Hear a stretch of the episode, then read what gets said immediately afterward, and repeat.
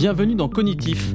Je suis Yanis et chaque mois, je pars à la rencontre de scientifiques et spécialistes des sciences comportementales pour décortiquer avec vous le fonctionnement de notre cerveau. Quel rôle tient notre cerveau dans la vie de tous les jours? Est-ce que nous sommes des êtres vivants au contrôle de nos corps? Ou est-ce que c'est notre matière grise qui gère la plupart de nos comportements? Dans ce monde qui oscille entre crise sanitaire et écologique, entre individualisme et comportement normatif, je pars d'exemples quotidiens pour mieux comprendre mes agissements futurs.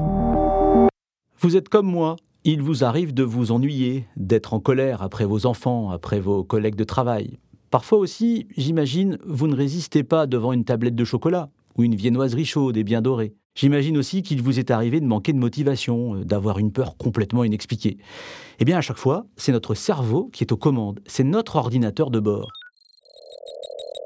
Ce cerveau, qui ne pèse pourtant que 2 à 3% du poids de notre corps, réalise un exploit tous les jours, dès que nous ouvrons les paupières, jusqu'à ce que nous plongions dans notre lit douillet le soir. D'ailleurs, quand votre réveil sonne le matin, eh ben c'est le cerveau qui décide. Après avoir analysé l'environnement dans lequel vous vous trouvez, il décide si vous ouvrez les yeux ou pas. C'est encore lui qui scanne toutes nos relations, les personnes que l'on rencontre pour la première fois, et tout ça sans que l'on s'en rende compte. Le coup de foudre, eh ben, c'est aussi lui qui est aux commandes.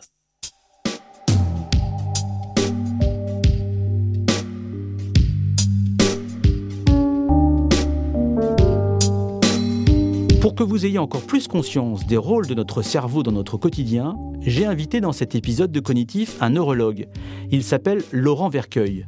Ce médecin, spécialiste du cerveau, travaille au CHU Grenoble-Alpes et il est chercheur à l'Institut des neurosciences.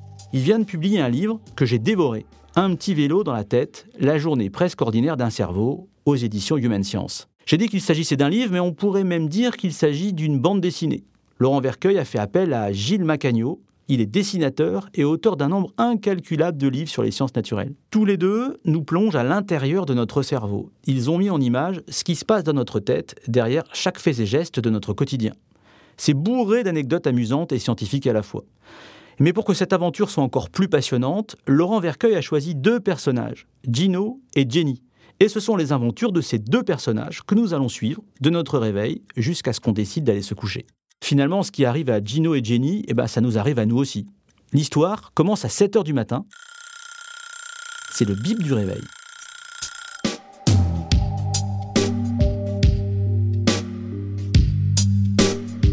Toute stimulation, quelle qu'elle soit, hein, euh, un toucher, un contact, un bruit, une lumière forte, euh, va nous tirer du sommeil en stimulant une région euh, assez profonde dans le cerveau qui en fait soutient l'éveil et cette région, elle est étroitement connectée à la commande euh, par une des paires crâniennes euh, d'un petit muscle qui s'appelle le muscle releveur de la paupière. C'est un tout petit muscle qui tient notre paupière euh, relevée.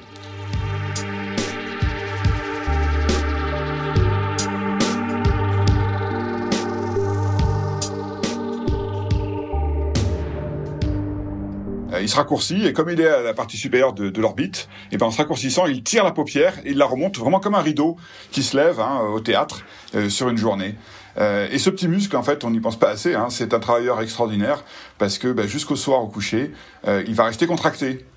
Et en fait, on a peu de muscles comme ça qui sont contractés de manière continue. Hein. Euh, euh Imaginez-vous euh, vous balader euh, toute la journée avec le bras tendu, vous allez souffrir. Euh, en fait, on, on, a des muscles, notamment les muscles antigravifiques, hein, ceux qui nous tiennent debout, qui nous tiennent droit, qui sont très actifs, hein, le muscle du cou. mais en pratique, on, bouge quand même. Hein, et dès que je bouge un petit peu la tête, eh ben j'ai une partie des muscles qui se contractent, les autres qui se relâchent, etc. C'est le fonctionnement agoniste-antagoniste. Et en fait, il n'y a pas d'antagoniste au releveur. Enfin, il, soit il contracte, soit il se repose. Donc c'est un, un, travailleur infatigable. Alors effectivement, il y a le petit clignement qui, qui fait qu'il y a une petite pause, mais globalement, il reste, euh, il reste très connecté à l'état d'éveil. Ce qui fait que, en fait, si vous voulez, lorsqu'on est réveillé, l'attitude normale, c'est les yeux ouverts. Et si réveillé, je vous demande de fermer les yeux, ben vous serez pas à l'aise parce que vous ne pourrez pas euh, surveiller votre environnement, vous ne savez pas ce qui va se passer, et c'est en fait c'est un effort de fermer les yeux lorsqu'on est réveillé. C'est un effort. On ne réalise pas à quel point c'est une inhibition qui est en fait active. On inhibe un muscle, mais de manière active et spontanément euh, il est ouvert. Nous on le voit alors en clinique. Hein, moi je suis clinicien, je suis neurologue. Euh, on voit des, des, gens par exemple qui ont des absences épileptiques. Les absences épileptiques c'est une perte de conscience très brève de quelques secondes qui est associée à une décharge de toutes les cellules du cerveau. Et en fait, ces gens-là, s'ils ont les yeux fermés, euh, au moment où l'absence arrive, ils vont ouvrir les yeux. Parce qu'en fait, la, structure qui, sur laquelle repose l'éveil reste fonctionnelle. Ils sont réveillés. Ils ne sont pas conscients, mais ils sont réveillés. Et ça, c'est un indice de quelque chose qu'on rencontre aussi beaucoup en réanimation, qui est la dissociation entre l'état d'éveil et l'état de conscience. Lorsqu'on est réveillé, on a les yeux ouverts, mais c'est pas parce qu'on a les yeux ouverts qu'on est conscient. Les, clignements, c'est très variable. Hein. On peut cligner entre 5 à 20 fois par minute. Et quand vous regardez un clignement, c'est 150 euh, millisecondes, parfois 200. Bah, vous faites vite le calcul. Hein. Si vous faites 20 fois 200 euh, millisecondes, on arrive vite à 3-4 secondes par minute. 3-4 secondes par minute, euh, c'est en gros du 5%. 5% du temps réveillé, on a les yeux fermés parce qu'on cligne. C'est quand même étonnant. Hein. Et, et en fait, alors des études assez récentes ont montré que lorsqu'on cligne, on n'a pas la perception d'un voile noir qui descend sur la réalité parce qu'en fait, le cerveau ignore délibérément toutes les informations visuelles qui arrivent au moment où on cligne. C'est-à-dire que notre expérience consciente est celle d'un continuum euh, visuel. On n'a pas régulièrement ce, rideau qui tombe et qui nous... Simplement parce que le cerveau, qui est bien sûr informé du moment où le clignement arrive, euh, va délibérément ignorer l'information visuelle. Alors du coup, notre cerveau, il analyse tout ce qui se passe avant qu'on pose le pied par terre. En fait, il, fonctionne dans un mode très très prédictif, hein, c'est-à-dire qu'il anticipe tout ce qui va se passer. Évidemment, euh, tous les gestes qui sont autogénérés, c'est-à-dire qui dépendent de nous-mêmes, eh ben, il est au courant avant que ça survienne, de manière à traiter l'information en fonction. C'est l'exemple du clignement. Hein, c'est-à-dire qu'il sait très bien qu'on va cligner, donc il sait très bien qu'il va ignorer les 150 millisecondes qui suivent, qui n'ont aucun intérêt au point de vue visuel. Et ça va être la même chose pour plein plein plein de choses. Donc euh, nous avons un instrument qui s'appelle la conscience, qui nous permet notamment d'élaborer des récits assez complexes hein, de ce qui nous arrive. Hein, euh, euh, mais il s'agit de quelque chose qui a un rôle a posteriori. La conscience intervient dans l'après-coup, en fait. Hein, alors, notre expérience commune, c'est qu'on a l'impression que tout ça est simultané. Mais en pratique, les récits de ce qui nous arrive sont construits après ce qui réellement nous est arrivé. Après le réveil, le petit-déj, on, fait la route pour aller au bureau, un trajet qu'on connaît hein, pour le faire quasiment tous les jours. Ça, c'est ce qu'on appelle la routine. Et il se passe quoi dans notre cerveau à ce moment-là? On est dans la routine et la, routine, c'est un fonctionnement qui est privilégié par le cerveau, euh, qui correspond à bah, des expertises. Hein, le fait qu'on a forcément des expertises sur des trajets, sur des, activités, euh, des comportements. Par exemple, la conduite automobile est un bon exemple, euh, qui fait que on va en gros économiser au maximum la contribution de notre cerveau à cette activité, cette tâche. Et euh, le plus on est expert, le plus on sera économe dans la contribution euh, à cette tâche. Ce qui va nous permettre de libérer aussi euh, beaucoup de fonctions pour d'autres tâches. Hein. Donc c'est en fait, si vous voulez, c'est un gain d'efficacité ces routines. Avoir des routines qu'on va forger au fur et à mesure des apprentissages, c'est aussi l'assurance que on va gagner en économie. Hein. Le, cerveau est un organe qui est extrêmement énergivore extrêmement énergivore. Hein. Pour un organe plutôt de petit poids, euh, il consomme beaucoup. Euh, il est très très privilégié, il a une position privilégiée. Hein. Euh, on, a une neuropathologiste avec, avait étudié les, les, les, gens qui étaient décédés au cours d'une grande famine au début du XXe siècle. Elle a montré que tous les organes, tous les organes sont extrêmement réduits en poids, en volume, du fait de la famine, hein, sauf le cerveau qui est préservé. C'est un espèce de, de, petit égoïste qui prend toute la nourriture pour lui, qui garde tout pour lui, parce qu'il est énergivore. Et donc, comme il est énergivore, eh ben, euh, son fonctionnement va reposer sur un système énergétique qui consiste notamment à essayer d'être très parcimonieux dans cette utilisation énergétique. Et les expertises sont un moyen pour lui d'être d'être d'être parcimonieux. La routine typiquement. Alors un exemple aussi, ce sont les, les, les, sportifs par exemple. Vous savez, les sportifs qui ont des gestes très précis à faire. Euh, L'exemple qu'on prend souvent, c'est le sauteur à la perche. Sauteur à la perche, il a un geste qui est extrêmement complexe, mais qu'il l'a vraiment répété des, des, des, millions euh, de fois, euh, de manière à ce qu'en fait, lorsqu'il arrive au moment de réaliser son, son geste, eh ben, il a intérêt à ne pas y penser du tout en fait. Hein. Il, est, il faut absolument qu'il soit dans le flow, hein, qu'il soit complètement dans l'automatisme, parce que si jamais il se met à être en train un petit peu d'essayer de corriger tel ou tel point, il risque de déraper et de rater complètement le geste. Donc, euh, le plus euh, l'automatisme est, puissant, le plus il sera en fait euh, approprié, c'est-à-dire il sera performant. Hein. Il peut y avoir des routines envahissantes, hein, notamment mentales. Hein. Les, les, ruminations sont des routines typiquement qui sont très envahissantes et dont on essaie de se débarrasser. Le problème des routines, c'est que comme elles sont très automatiques, euh, elles sont très asservies. Donc, partie de notre activité, et d'arriver à sortir de nos routines pour autonomiser notre comportement de l'environnement. En gros, nous sommes entourés euh, de sollicitations qui ont tendance à nous faire entrer dans des routines. Si j'ai devant moi une bouteille d'eau et un verre, je vais avoir tendance à le boire, même si j'ai pas soif. Simplement parce qu'il y a ce que les Anglais appellent l'affordability, c'est-à-dire le fait que ça va susciter chez moi une possibilité de, faire un geste qui est appris, qui est connu, qui est un geste simple, et qui est en, pratique une routine qui est de me servir à, boire et de boire. Et mon autonomie, l'autonomisation que je peux avoir de mon environnement, c'est de ne pas céder à cette routine. Donc ça c'est le rôle du, du cortex préfrontal. Hein.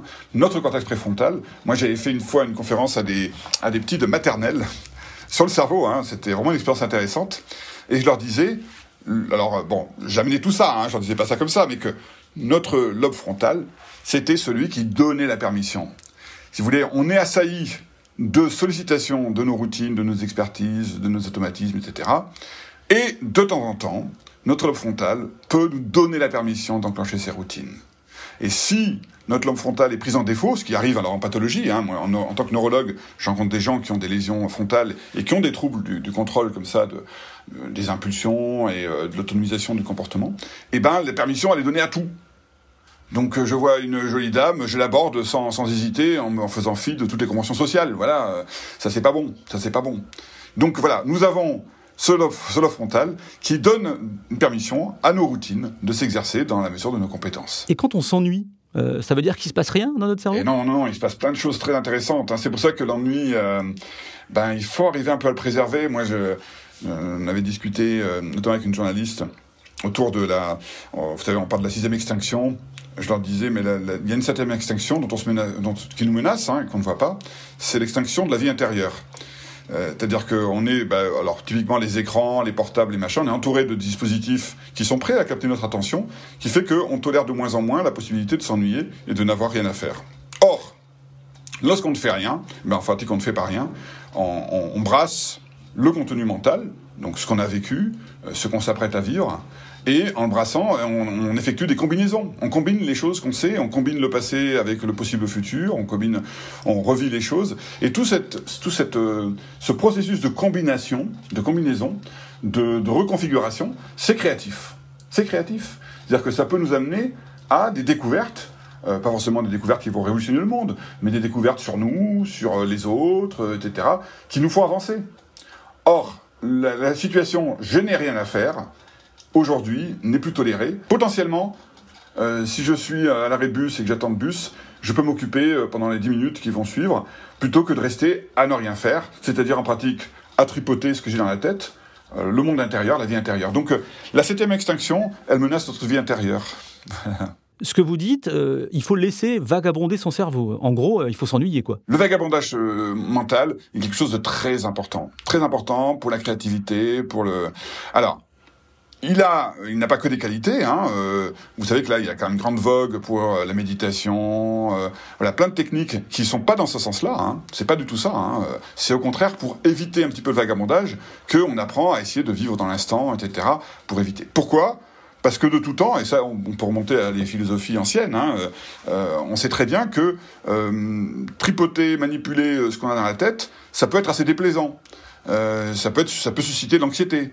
Euh, si je pense à ce que je vais devenir dans un an, dans cinq ans, dans dix ans, bah, je vais être plus vieux de cinq ans, dix ans, euh, j'aurai peut-être des soucis de santé, peut-être que... Vous voyez, ça, ça peut susciter de, de l'anxiété, voire de l'angoisse. Donc, donc c'est à double tranchant. Hein, euh, il faut pouvoir arriver à contrôler quelque chose qui peut dériver vers la rumination anxieuse, bien sûr, le vagabondage. Le stress, l'angoisse, qu'est-ce qui se passe dans notre cerveau à ces moments-là alors? On est sur les circuits qu'on appelle les circuits euh, du système limbique, hein, euh, qui, est, qui, est, le circuit en gros de la gestion des émotions, donc amygdale. L'amygdale, c'est en gros le, le, le point d'origine du signal émotionnel. Hein, c'est vraiment quelque chose de qui intervient très tôt dans le traitement de l'émotion, euh, très connecté euh, à deux grandes voies euh, d'expression des émotions qui sont d'une part vers l'hypothalamus, qui est la région qui contrôle le système nerveux autonome. Donc voilà, je rougis, j'ai chaud, j'ai et puis vers la région motrice du, du, tronc cérébral, qui est une région extrêmement aussi primitive, archaïque. Hein, C'est-à-dire c'est la, la, commande un petit peu de des postures, des racines du, du corps. C'est là que se trouve par exemple le, le, le, noyau qui commande le sursaut. Hein. Le sursaut, euh, c'est un, réflexe archaïque hein, qui, euh, qui nous conduit à, sauter en l'air au moindre, au moindre sursaut, euh, au moindre, à moindre stimulation un peu inattendue. Et ce, ce sursaut, il est conditionné par l'état d'émotion dans lequel on est. Si vous êtes euh, devant un film d'horreur et que je vous pose la main sur l'épaule, vous allez sauter en l'air, alors que si vous êtes en train de regarder des paysages calmes, je vous pose la main sur l'épaule, ça vous fera rien. Hein. Donc voilà, ça c'est l'amygdale. Bon, l'insula, euh, c'est une région qui est très importante dans ce qu'on appelle l'interoception, c'est-à-dire en pratique comment est-ce que je me sens, comment est-ce que quand je fais une lecture de mon état euh, physique, comment est-ce que je me sens? Donc euh, multimodal, tous les différents types de sensorialité euh, qui font le carrefour, et puis euh, le, cortex singulaire antérieur qui a aussi un rôle important. Bref, tout ce système qu'on appelle le système limbique est un système qui est très impliqué dans la réaction de peur physiologique, mais qui peut s'enclencher en l'absence de danger. Hein, c'est ça, c'est là que ça devient un problème parce que vous n'allez pas voir euh, quelqu'un euh, si vous avez peur devant un tigre échappé d'un zoo. Vous allez voir quelqu'un si vous avez toutes les réactions de peur alors qu'il ne se passe rien. Hein, c'est l'angoisse. Et là, il y a aussi le rôle très important de la mémoire dans ces situations-là. C'est très très important parce que le, le système limbique dont, dont je parlais, j'ai parlé surtout du versant émotionnel, mais il est étroitement lié à la mémoire via l'hippocampe. Et on sait très bien hein, que les mémoires sont d'autant plus fortes qu'elles sont colorées de notes émotionnelles. Hein. Vous vous rappelez bien des, événements que vous avez vécus lorsqu'ils ont été extrêmement forts au point de vue émotionnel, d'ailleurs que ce soit positif ou négatif, euh, ils s'enracinent plus dans, dans la mémoire. Dans votre livre, il y a un moment où Gino va percuter un cycliste en voiture. Alors du coup, il est complètement énervé, les insultes, les gros mots vont fuser.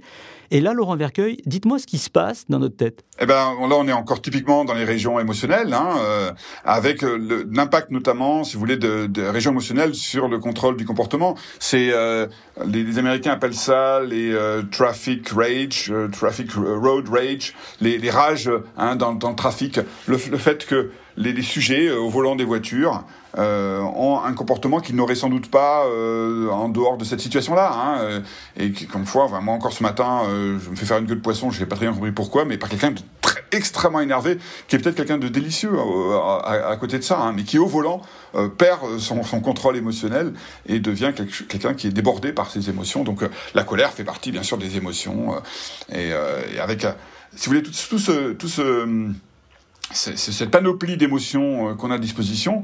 On envoie les expressions dans un monde moderne, mais elles sont enracinées dans un cerveau qui, euh, qui a quelques milliers d'années, euh, était adapté à un milieu qui a rien à voir avec celui d'aujourd'hui. Donc, euh, euh, la colère, par exemple, on pense que c'est quelque chose qui avait un rôle notamment dans les relations sociales pour arriver à retrouver des positions hiérarchiques. Hein. C'est-à-dire que on va pas être en colère contre un animal qui nous a agressé, mais on va être en colère euh, envers une autre personne du groupe humain dans lequel on est, parce qu'on considère que euh, sa position sociale n'a pas été respectée ou n'a pas été adaptée. Donc euh, un rôle social.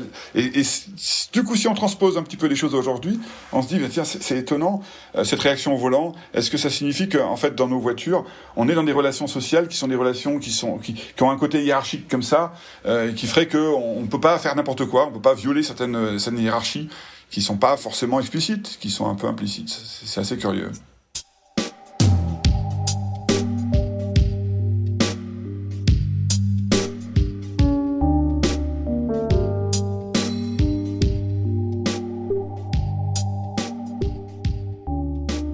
Le coup de foudre. Comment peut-on tomber amoureux de quelqu'un que l'on ne connaît pas? Pourtant, notre cerveau a quand même des raisons de se méfier. On connaissait même pas la personne avant. Bah en fait, le, terme que vous utilisez est le bon. Hein. C'est-à-dire qu'on a tendance à être un petit peu sur ses gardes avec l'inconnu. Hein. C'est le terme de méfiance. Et de temps en temps, euh, c'est comme si cette méfiance tombait d'un coup, très très brutalement. Et les études, euh, notamment sur l'attractivité, hein, ont montré que on, peut juger l'attractivité d'une personne en une centaine de millisecondes, enfin extrêmement rapidement, bien avant de réaliser qu'il euh, y a eu tel ou tel échange de regards. Et euh, la théorie qui, euh, qui, tient le mieux la route un petit peu là-dessus, pour expliquer pourquoi est-ce que cette méfiance tombe, c'est que euh, justement on va retrouver chez l'autre des indices, alors qui sont complexes, hein, qui, qui, tiennent à l'aspect physique, sûrement aussi à des, des signaux sociaux, hein, qui sont dans la façon de s'habiller, façon de se tenir, etc., qui vont très tôt mobiliser une confiance d'emblée. Or, si vous voulez, l'amour, la relation amoureuse, est une relation de confiance. C'est-à-dire que donner à quelqu'un la possibilité d'atteindre un cercle d'intimité extrême, hein, il pas plus intime que la relation amoureuse, nécessite de d'accorder une immense confiance à cette personne. Et euh, ce qu'on peut, ce qu'on a pu montrer, c'est que les gens qui ressentent des coups de foudre sont des gens qui en fait vont retrouver chez l'autre des traits qui leur sont très proches, très similaires. Hein. Il y a qui se ressemble s'assemble, dit le dicton. C'est vraiment ça.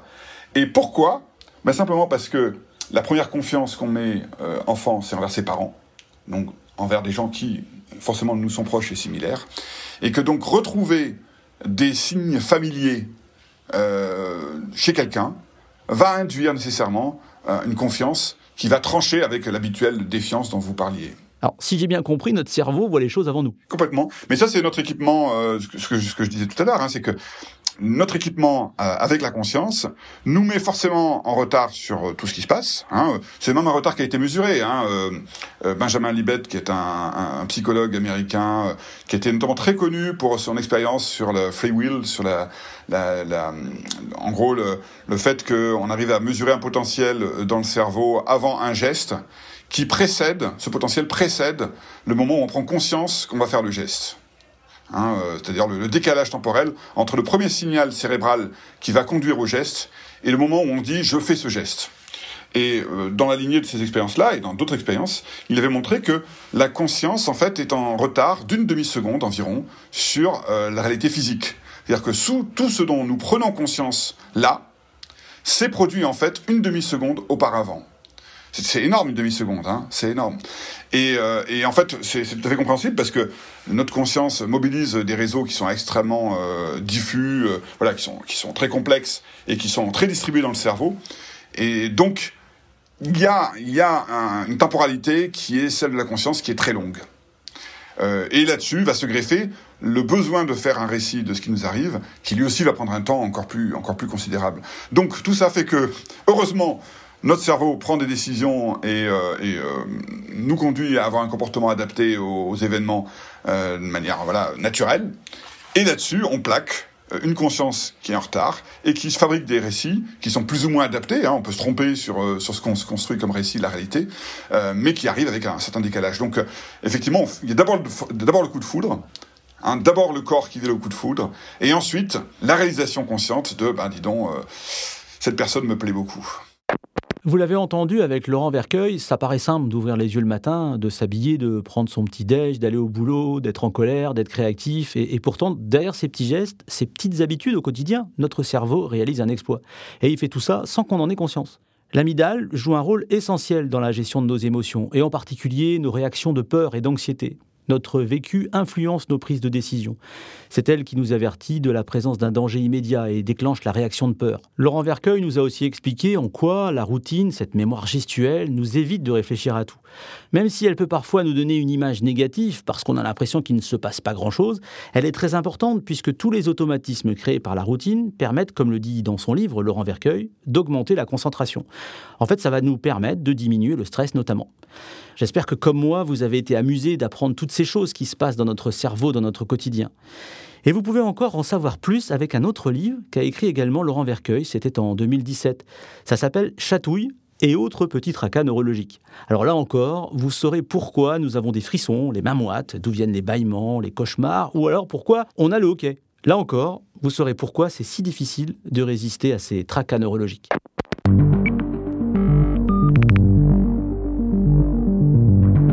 Retrouvez toutes les sources citées dans la description de cet épisode. Cognitif est une émission écrite et présentée par moi, Yanis. Elle est produite et réalisée par Alvéole Création.